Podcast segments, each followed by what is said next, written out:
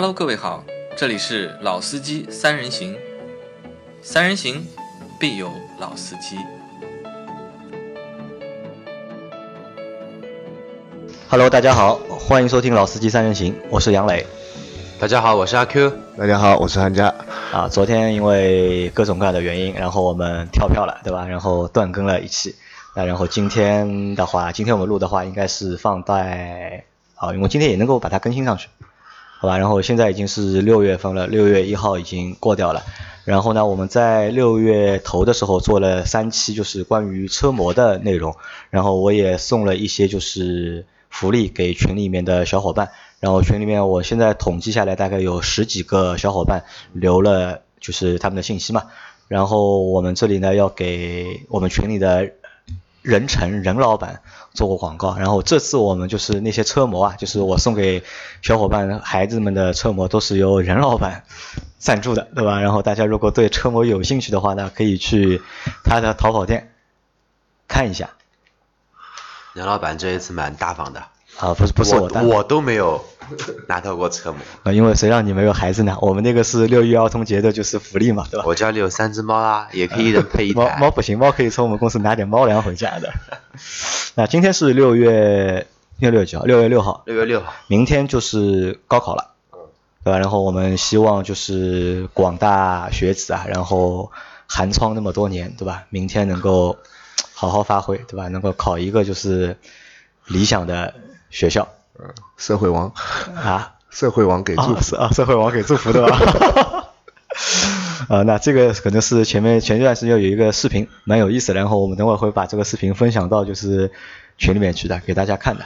那其实呃这期节目呢，我们会和大家聊什么呢？会聊一期就是和暑假有关的事情，因为我们几位可能都是老司机了，然后学车学出来已经十几年了，已经。嗯，对，差不多。嗯，那可能明天高考过后，很多大学生，就是啊，也不知道大准大学生，就是会去学车。学车嗯，因为是满十八岁了嘛。对因为当初就是我们当初就很多人都是在高考完毕的时候去学车的，或者是大学毕业了之后去学车学车。那我觉得正常的一个，就是现在正常的一个流程可能是怎么样呢？是你在高考结束之后，就是高中毕业之后，去把车学了，然后呢，大学毕业把车买了。买了，对吧？这可能是一个就是目前的一个比较呃大学里面就把车买了。呃，大学里面买把车买的话，这个这个这个可能还是少数人嘛，因为大多数人我看在读大学的过程当中就都已经那个拿到驾照了，已经，他们可能很多都是要么在大学里学的啊，或者要么在就是高考毕业之后，呃，高考之后学的驾照，那可能就是暑期档吧，因为你连着有六月、七月、八月有连着有三个月的就是休息嘛，那可能是在这段利用这段时间去学车是很多人比较好的一个就是时间段。那可能我们就是会去什么呢？去做一期就是回忆一下我们当年就是学车的那些故事，因为驾校其实永远是一个就是段子啊和很多的一个很多的一个地方啊一个地方，对吧？我们看到了很多段子都是从就是驾校对对对回来的。嗯然后两位还记得你们当初就是学车的时候的情形吗？啊，寒假你是几几年学的车？零四年零四年，对应该是那个时候大学毕业了吧？大学毕业，大学毕业的，因为我们那一代可能都是大学毕业之后才去学车的。对，你当时是怎么会去学车的？当时是因为要做一个汽车的一个杂志，呃，因为工作的工作的需要，所以才去学的车啊。然后就是车学好了，对吧？然后那个工作也没有做。啊，后来就觉得也是一个技能嘛，也也不错，反正后来也就蛮好。嗯，阿 Q 呢？阿 Q 你是什么时候学的车？零零七年学的车，零七年学的车。零七年那个时候你多大？那个时候啊，那个时候十八岁，十八岁。你是满了法定年龄就去学车？对，就去学车。但你好像是在学车之前已经会对开车了。我我是开了车去学车的。啊，你是开了车去学车的，对 吧？那我可能我是几年学的，我好像是零五年吧，我应该是零五年学的车。但我那个时候学车还不是我主动要求，其实我不太想去学车，是我老婆 想去学，然后正好要凑一个班嘛，就一辆车要凑满多少个人嘛，然后我就硬被就是拉过去去抽了那个壮丁，然后就被迫学了学了车。嗯。然后做了这个汽车节目，呃，然后也没有，就是我因为我学完车之后，大概三年多吧，三四年没开过车。啊，我是过了很久之后才就是才在买车的。就买那个上库的时候，啊，对，因为我买上户时候我都还不会开车，然后你让我开我都不要开，我觉得开车是一件就是当时觉得开车是一件很痛苦、很很麻烦的事情，就能不开的话尽量尽量不要开。但是现现在可能又又不一样了，就寒假你当时觉得就是你当初学车的时候多少钱还记得吗？四千多块钱吧，四千多块啊钱，三四千左右啊，四千左右，对学了多久？学了忘了一个月还还多久忘了，不可能一个月的呀。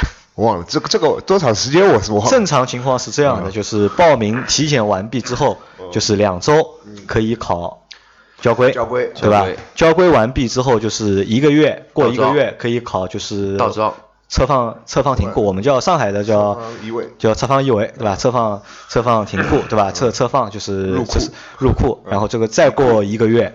可以考小路考嗯，然后再过一个月嗯，可以考就是嗯没有大，陆考。最后是隔大概两个礼拜，两周的吧？两个礼拜两周就可以去可以考大大陆考。那理论上就是满打满算的话，应该至少就是需要三个月时间。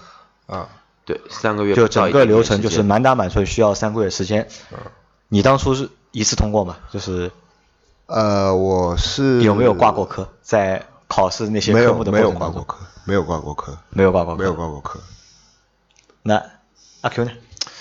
我这个故事呃可以写一本书，啊可以写一本一本驾照惹出的四段，就是我去驾照驾校报名的时候，我记得没错，应该是七月份，七月份那个时候很热很热，呃，我也是七月然后很热很热，三十八度、三十九度的天气去的。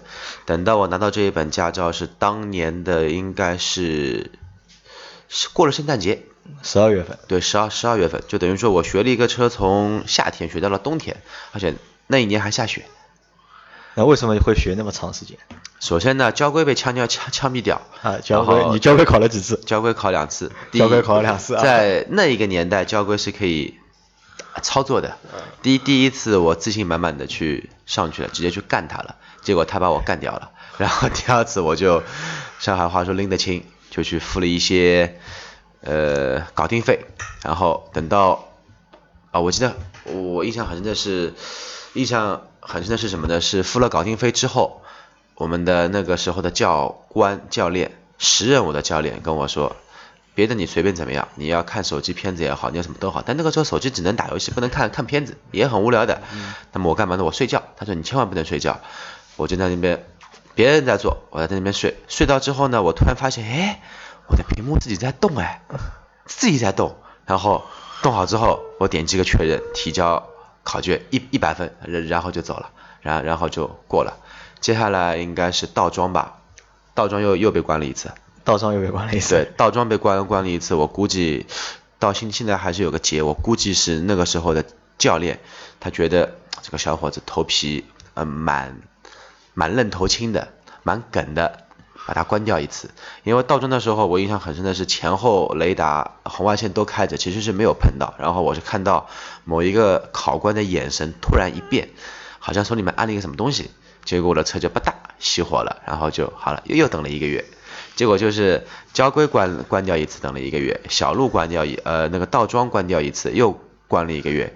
之后的小路和之后的大路，那我就学乖了，该付的钱还是要付，对吧？该低的头还是要低，人在屋檐下不得不低头。结果前前后后从七月份报名，七月大概三号，也不知道七月一号去报报的名，然后到最后呢拿到驾驶证是当年的圣诞节之后几号忘了，反正肯定肯定是过了圣诞节。然后拿到这一本心往已久的驾照，把我这个驾照的一个路暂时告一个段落。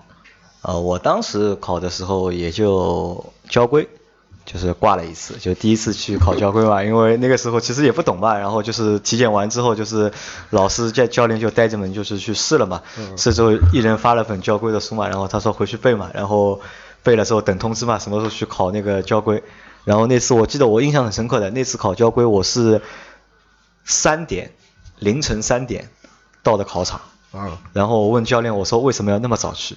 他说考交规要排队的，去的早排队早，因为从早上八点半开始考嘛，就是谁先过去排队，先拿号，就是按照那个八点开始按照那个号来。嗯他妈的，我们是三点到的考场，然后拿了一个号，排到下午的四点半哦，那么厉害，才轮到我去考交规。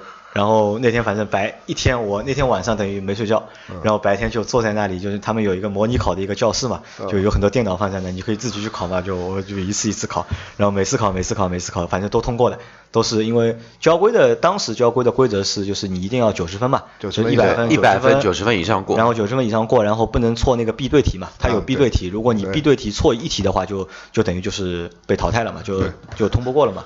然后我就一直在做做做做做做，然后觉得都 OK OK OK OK 啊，我觉得大概就 OK 了。然后在实际在四点半去考的时候，没过好，枪毙掉了。啊，枪毙掉了，然后很郁闷，对吧？然后那就隔了两个星期，然后再去再去考，花钱了吧？没花钱，因为我考的那个时候好像他说是交规是不能不能作弊的，就不能通通过你说的那种方式搞定的。因为我们公司里面最高记录是李胜，我问过他了，交规一共考了八次，你 这个是就就这个前前后后四个多月，这个 是智商问题啊、这个单单一个交规就是前前后后考了就四个多月，因为他可能是不认真嘛，我觉得，因为他的一个态度比较，这个是智商问题智呃商问题我智商肯定没问题，我觉得还是态态度问题。然后交规过了之后，然后再去考那个就是倒光倒侧装放侧放移位，然后再是小路考，然后再是大路考。然后呢，因为我当初学的时候我们是三个人学嘛，然后我是先是交规挂掉，那然后我后面考侧放移位的和我那两个朋友就时间错开，然后到第二轮的时候，我另外当中一个朋友侧放移位被关掉，然后又错开，又错开还好就是因为我是因为交规是停两个停两停两周嘛，就是要再过两周嘛，然后赶等我考完侧放移位的时候，就是我设放一位和小路考和大路考都过了嘛，都过，然后我比我就是另外一个朋友还早大概两个星期，不要到一个月拿到驾照。啊，那你们在就是学的那个过程当中，你们自己有什么体会吗？我的体会啊啊，我的体会就是黑黑黑，一一个字黑，第二个字就是很多东西不科学。就像你说的，凌晨什么三四点钟要跑过出出去练车了，我操，天都没亮，我练个毛车子啊，路上连鬼都没有一个，我去练什么车？啊，就可能因为车上路路上车少嘛，就是让你这个时候去练，安全相对来说比较安全一点。这个也就算了，对吧？那个在我那个年代，对吧？在二十一世纪初叶的那个一个年代去学车，这个我们所谓的倒装入库，就上海话说侧方，呃，侧方一库，我不知道。哪个神经病会把车子这样来停，这样来移库？他他妈你脑子有病一样吗？没事把两个车位停在一起，在在 在在在小在小区车库里面从 A 移到 B，从 B 移到 E，你要你要不就是在 A 跟 C 之间的那一个人，我这个觉得太不科学了，对吧？那也就算了。然后去过小路的时候，我记得没错的话，他先是要走 S 型的路，走好 S 型的路，然后还要过一个线宽门。嗯我印象单边桥最深的线宽门之后是单边桥，单边桥也就算了，那个都不算事儿。呃，最开始的那一刻走 S 型路，我沿着 S 型的路在绕，绕师傅就拍了我一个头，他跟我这样说了一句话：“你他妈脑子有病啊！你给我笔直开！”我说：“师傅啊，这个笔直开不就压台阶了吗？压嘛就压了，又又不扣分的了，你压好了。”我说：“我操，这也带的啊！我说那么马路上碰到紧急情况怎么怎么办呢？到时候碰到再说，好吧？先把这个考试给过了。好，然后 S 型的路，我按照直线的方式开过去之后，又是一个线宽门。线宽门嘛，那个时候因为对吧，车线宽门要求好像车子也三档，好像两档吧三档，然后时速要超过必须要三档过去。我呢，因为那个时候是开着车去学车的，车技是没有任何问题的，我自我感觉啊。然后坐我边上那个小姑娘在开的时候，我操，吓死宝宝了。她就冲着这一个线宽门的那个柱子就直接撞过去，把那个线宽门的柱子撞飞了，直接撞飞了。线宽门上面不是有一根铁链嘛，铁链撞断了。然后师傅看着她，也看着我说，没关系，这个也这个这个也不计分数的，撞断就撞断，下次撞的时候轻一点就可以了。我操，那个时候我头上这个汗啊，吓死我了。好像是计分的，因为他那个也是感应的，如果你碰到的话，应该应该是是要计分的。但是关他应该是那个时候是坡道起步加 S 型弯加那个线宽门，应该好像碰掉一个是没有关系的。好，还还有个单边桥，碰掉碰掉一个是没关系的，但碰掉两个掉下来一个没有关系，对，不能两个掉两个就枪毙掉。然后那个时候教练就说你必须坡道起步，这个是很关键的，必要的不能熄火。然后还有一个什么？还有一个就是单边桥，这个很简单的，因为那个时候我们我们学的是桑车，桑车呢上面有一个肌肉线，肌肉线啊，它会上面贴贴个贴纸，对吧？让你让你对着这根线。跟美国肌肉车一样有肌肉线的，对吧？所以我们是中国版的科迈罗嘛，我们就对着那一根线，压着那一个单边桥那个那个铁轨，你按照这个开，肯定不可能会压错的。好，所有人都按着这个开。我在想哪一天哪一个恶作剧鬼把这个线颠都换了一下，换了一下位置，一个几公分，这下好了，这个师师傅的通通过率就一下子下降很多啊。所以说那个时候我感觉，就就是应试教育，就啊就就就就是在敷就你衍，的觉得，你觉得可能就是当时学车就是比较黑，对吧？对。然后也比较无聊。比较黑，还有呢，就是很多东西学的没有太大的意义，对吧？比较应试，对吧？没有什么太大。那寒假呢？寒假你你当时学车你有什么感觉吗？我当时就觉得，第一感觉啊，就是说可能会得罪人啊，我就觉得从事这个教练和考试的这整个系统的人，基本上素质都不是太高。素质不太高，素质不是太高。然后就算他的教学方式，或者是因为你就去想你的那个所有的题目，或者说你要通过的测试这些东西都是死的，然后他的教学方式是活的，然后他跟你所有。呃，跟你说，大多数跟你说你这个动作应该怎么做，其实都是非常的，就像阿 Q 说的，很应试的那种。很简单粗做暴，两拳打到底，对吧？然后再对 在左边再打半圈，其实其实没有这个东西，其实在实际的操作当中是实际驾驶当中没有任何意义。然后我的故事呢，就是说，呃，我是在实考场学的，就是虹桥机场那个。虹桥机场啊，虹桥机场比较高级的驾校，啊，这有高级和低级之分吗？有的有的。你可以天天天天看飞机啊，啊对对可以因为啊最高上海最高级的应该是在龙华机场的，因为龙华机场就是它十几年前他就有就是夜间培训的，啊就你可以晚上去学车的，啊但是学费很贵的啊当时。然后就是在那个虹桥机场旁边，它也是一条跑道废掉了嘛，然后就是给你作为一个场地。然后其实和教练的话也有蛮多的蛮多的故事啊。和教练都有蛮多故事，故事对吧？对对其实也应该也是比较黑，啊，对，对吧首先是那个抽烟的问题嘛，啊那个时候我们已经会抽烟了，然后他是抽三五的，然后我那个时候抽的是一直抽红双喜啊，他不要然后我给他，他就不要我给他的烟。我说那我那个时候初初混社会，那肯定也是就是说不懂人情世故对吧呃不懂人情世故。那我说你干嘛那么屌，对吧？然后就啊发生了很多很搞笑的事情。比如说，他就说我的上车时间会特别少嘛，他肯定会照顾我同车的两个女孩子开的多一点吧，因为他们他比较对女孩子比较感兴趣，对我这个男的喜欢摸大腿的嘛，就是排档杆摸摸摸摸，哎，小姑娘你腿不要过来，基本上搞笑的事情会很多。呃，这个呢，我觉得我们当时就是在十几年前学的车嘛，那可能都是情况都一样，因为我给我的感觉无非就几个，一个就是人特别多，对就当初学车的人好多好多正好是一波高峰，因为我当时学车时候呢，是因为什么？是好像是出什么政策，说就是要有夜路考，啊对然后呢，大家都觉得夜路考会非常难，然后都想挤在就是这个政策出来之前我去把驾照学出来。都没有红外感应，没红外感应对吧？我考的时候就是那应该你是一四年，我是一五年应该是。零四年。啊零四，然后我是零五。对，那然后一是人特别特别多，然后就很很挤嘛，然后一般就我们学的时候就那辆一辆车要带四个学员，嗯，就一辆商车嘛，就前面坐一个，后面要要挤挤三个。三三个人。人，对吧？因为我当时我们是三个朋友一起去的嘛，就我老婆还有我们另外一个朋友，嗯。那我们三个人挤在一起，问题还不大，我觉得。如果我觉得如果大家不认识的人，对对吧对就就都挤在一起的话，尴尬我觉得有点尴尬的。特别是那如果那些小姑娘的话，就是因为学车的人都是蛮好的吗学车其实都当时都是鱼龙混杂的嘛，可能你一辆车上什么人都有嘛，对吧？有年纪大，有年纪轻的，然后我觉得这个就其实会蛮尴尬的，对吧？这是一就是学车人特别多嘛，还有一个就像你们前面说的比较黑。这个黑呢，我觉得这个，我觉得这个叫也不叫黑，这个是两方面来看。一方面呢，这个是中国传统一个特色，嗯，对吧？就是像你你像你说的一样，就是不管是教练也好，还是就是那些考官也好，就是素质啊，嗯这个素质相对来说就 都比较差一点或者比较低一点。然后呢，很多的这种就是徇私舞弊啊，或者那些那些不好的现象都会比较多。对。然后你说还有你前面说到那个抽烟的问题，我也是我也遇到这个问题啊。还有吃饭的时候会对吃饭 刚刚想说，我想打断一下你们，你们碰到过吃饭这个问哦，题吗？碰到碰到过那我跟你说，我我和你说过我的故事啊。我吃饭，我们第一次去在那个在那个训练场，对吧？然后到中午吃饭了，然后有食堂嘛，那我们就吃了，我们就去吃饭了。然后那师傅说，师傅和我说，哎，你年你们你们两个你年纪最小，对吧？你去买饭，给大家吃。那么我想我我买饭嘛就买饭了，然后到食堂里买盒饭。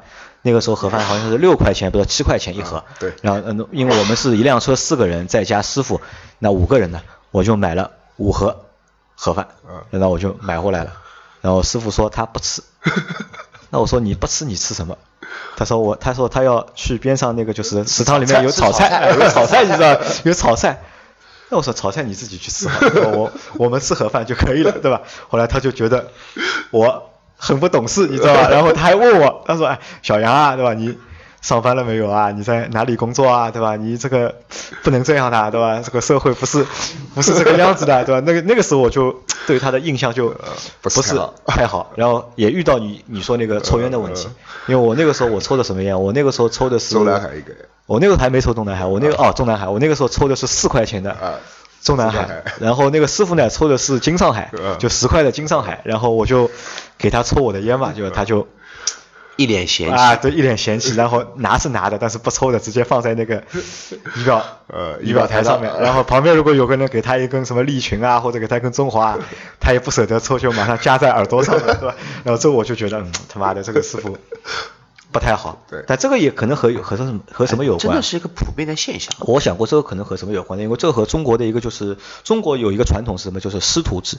嗯。就是因为我们学学手艺嘛，学手艺可能都要就是拜一个师傅。啊，对。然后你拜了师傅之后呢，可能要帮师傅做很多事情，然后要听师傅的话。嗯。然后这个开车这个东西呢，其实也是也算一个技能吧，我觉得。嗯。那可能那些师傅呢，也以为就是还是那样的。但是他们忘了一件什么事情呢？就是我们其实是付了学费的，是。对对对。而且学费，其实你学的也不是说相声，知道吧？对对对，不是学相声对吧？如果如果去郭德纲那里，可能还要就是我帮他洗衣服啊，帮他做饭啊，对吧？但是我是付了学费的，那我觉得就不应该还有这个情况发生吧。呃，而且这是一个政府主导的一个考试项目。不过你也不要说，在驾校的那一段岁月里面，也学了不得不少相声跟段子。嗯。因为我我觉得在驾校那个过程当中，就是看到形形色色的人啊，嗯，都比较多。对，因为那个时候我们小嘛，我那个时候才多少，才二十二十一吧，二十一不是二十二吧。对。然后就那个时候人小嘛，然后看到就是各种各样的人，就我们就觉得就是也说实话也蛮蛮开眼界的，蛮开眼界，真的蛮开眼界的。就是驾校是个大社会嘛，啊，然后就是因为我那个时候还和那个师傅吵过嘛，嗯，那我说就是其实也是因为也不是叫吵嘛，也是因为可能我不太上路嘛，对吧？因为我我不懂那些就是人情江湖规矩啊，对我我不懂，还没学会，对那些潜规则不太懂，对吧？然后就可能就是老是受师傅的冷眼啊，但其实我心里很明白嘛，然后我就和师傅这样说嘛，我说你这样师傅，我说我他妈无业，我是无业游民，对吧？然后。我也希望能够配合你工作，对吧？尽快把这个，因为他们有绩效考核的嘛，因为一辆车就是你要考出来之后，通过率，他们有个通过有奖金的嘛，对吧？那我说你这样，你你也对我好一点，对吧？我也努力一点，对吧？我尽快把这个东西考过，对吧？然后也不给你添麻烦，对吧？否则我也不上班，嗯，对吧？然后我万一哪个科挂掉了或者怎么样，对吧？我天天要来学，对吧？你也没办法，那你也只能天天来接我。啊，后来我们师傅觉得呢。这个小伙子也蛮坏的，对吧？后来就对我的态度就 相对来说好一点，好一点。然后我当时记得是我另外一个朋友，他很牛逼的，就是他连就是体检报名，总共去了大概八次，好像，嗯，六次也要八次，考过了，就结束了。然后师傅呢就和我们说呢，我们一定要向这个同学学习，对吧？他很聪明，然后怎么样怎么样怎么样怎么样。但那个时候因为很多人不一样嘛，因为有的人因为开车这件事情就是。就很滑稽的啦，就是有的人你和他说啊，这个倒库怎么倒，你说两遍他就会了。但有的人他妈的就是，就车放一位那个东西啊，你就看旁边像看笑话一样的，就是站在那里看一天。就我觉得就我们拿个摄像机把那个东西拍下来，就是你从里面剪好了，可以剪很多就是搞笑的就有趣的那个视频出来。好了，前面我们说了一些就是我们当初就是驾校的时候的那些故事啊，其实。都不是好故事，对，那可能是什么呢？可能和就是当时的行业不太规范啊，或者是各种各样的原因嘛。但我觉得，因为现在我不知道是什么情况，就是我们公司现在也没有人没有驾照，对吧？因为我觉得，如果公司有人没驾照的话，就去学一下，让我们也知道一下，就是现在就学车对是什么样的什么样的情况。我们群里不知道有没有就是没有驾照的小伙伴。最近学车，我想想啊。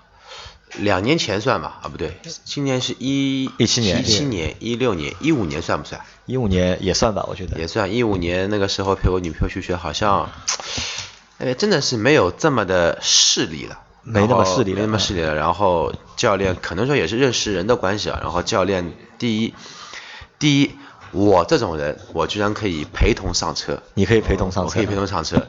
然后教练觉得，哎，这个小伙子车技是还可以，你帮我教吧。然后我在那边教我的女朋友在在那边怎么样来学，怎么样来倒。然后基本上都是他去一次我陪一次，他去一次我陪一次，不管是反正倒桩，呃，已经取消倒桩了。现在现在的话只有那个他是把那个倒桩和小路并在一起了，并在一起并在一起。然后科目二嘛，对，然后全程的话都是那个电脑测控，然后除了考试我在外面等着，别的地方我都是他开着，我在副驾驶帮他踩刹车，就是这样，好像也没有之前这么的势利。还有一点就是说，整个的学区的环境比以前真的好很多。好很多，可能更更规范了吧，我觉得。对，至少来来说，你听不到教练在那边拍大吼拍着你的头，他说：“小车了，方向盘微微正，那娘个东菜。”这种话应该是听不见了，真的是听听不听不见了。当然也有一些可能说脾气比较暴躁的一些教练，那可能说语气会重，但是没有这种谈吐跟吐痰一样的现象来出现了。啊、那就是我们有没有一些建议，就是能不能给大家，就是如果想去学车的小伙伴一些建议？呃，我的建议就是最不起眼的一个东西就是交规。交规啊我觉得不管大家是为了通过考试也好，还是什么其他原因也好，因为你到后来毕竟还是要在这个交通环境下来开车，我觉得交规还是认认真真去学一下。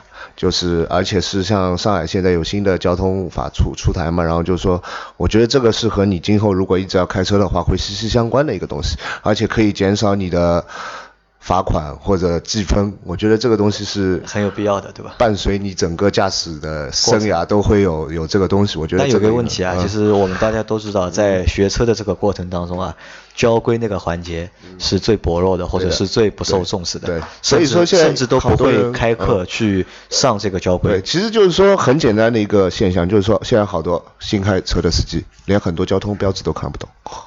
这个其实在我不知道现在有没有人知道，反正我们那个时候是没有人教的。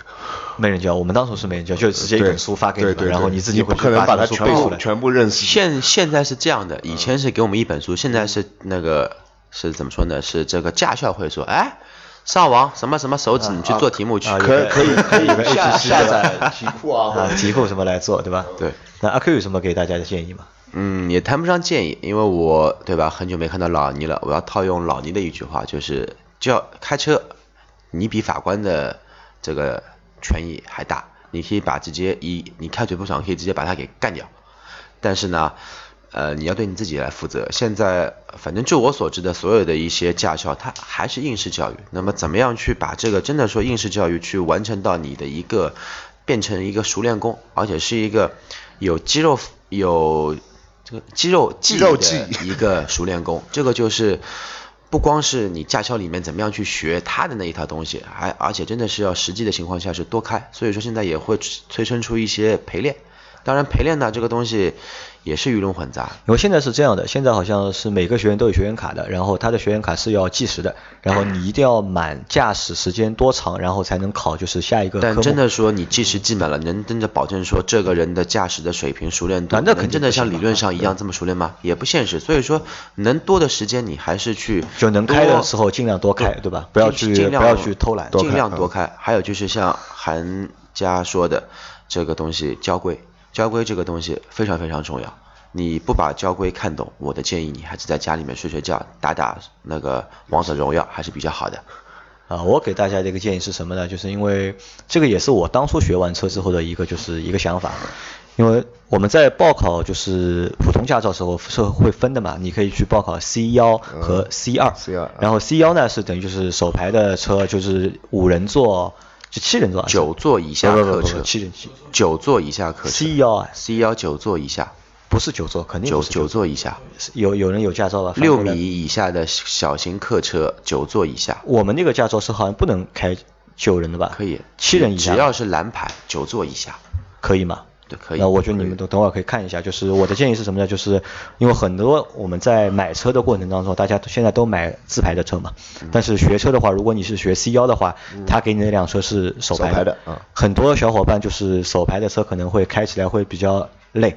特别是考试的过程当中啊，就是很容易熄火啊，要换挡啊、离合器啊，就是这个其实操作起来蛮累的。就很多人我觉得死都是死在这个离合器上面的，嗯对吧？都是死在离合器上。但是你真的考完驾照买车的时候呢，你开的是一辆就是自动自排档的车。自自排档对。其实我觉得就是如果你想好你以后肯定是开自排档的车的话，那我觉得你在报考驾照的过程当中，你可以直接选 C 二 C2，就没有必要去选那个就是手排档车，因为你选 C 二的话，你在训练的那辆车就是自排档的车。对，杨磊这个观点很重要，因为就算你以后发家致富有钱了，你想买一个豪车是手排的，你也买不到。呃，对吧？这个其实我觉得，因为很多我们在开的过程当中出问题都是出在这个离合器上面，很多人熄火啊怎么样，永远这个东西搞不清楚。对，但如果你是想好，如果开手牌的话啊，开自排的话，那我就直接就是报 C 二就可以了，也不要去报什么 C 幺，那这是一个就是比较，我觉得是一个比较现实比较现实的一个一个事情，也也可能就学费可能会相对来说会贵一点，因为自排的车比手排的车可能会贵，然后它那个学费也可能会相应的贵一点，那这是一点。还有一点呢，就是我觉得我们在就是对待就是教练的这个是态度上面，我觉得大家要端正一个就是对待教练的一个态度，就是要我觉得应该是不卑不不卑不亢吧，就是我们要尊重教练，因为教练毕竟是教我们技能，但是呢，我们也不要过于的就是迁就呃阿谀奉承，对吧？我觉得这个也没什么太大的意思，因为你可能也会把那些教练养养成他们很多他们的就是一些不良的一些。习惯，因为现在好像作弊比较难了，因为现在的就是所有的考试科目都是电脑控制的，嗯就是基本上作弊这件事情就是可能现在已经没有，因为我们以前就是每考每个科目之后，可能还会去给考官什么五十块钱、一百块钱，然后考官哎，为什提么我醒一下我我是给两百，你们给五十一百？那那可能是每个考场的情况不一样，因为因为我是在南汇学的，呃，郊区对吧？可能就是那里的消费水平相对比较淳朴对吧低一点对吧？可能收的钱少一点对吧？如果你去 龙华机场学的话，那我估计可能要收给个500三百、四百的。而且而且这个这个行为其实是违法行为，啊你这个真的是你是贿赂警察啊对的你是 考官都是警察，对的对的。贿赂国家公务人员，对。的。公务人员。呃，那其他的话就是可能还没有什么，就是没有什么太太多的建议给到大家。但汽车就像阿 Q 前面说的嘛，是一个熟练工嘛，是要靠就是肌肉记忆的，就是然后大家即使你拿到驾照之后，还是要就是多开，然后多研多研究交规。啊，多研究交规。啊。好吧，那我们这期节目就先到这里。对，然后最后还是祝就是明天去参加高考的那些朋友们能够 考场顺利。不社会不管顺不顺利 都过去了。啊，都过去了。好，那就这样，大家再见，大家再见。拜拜。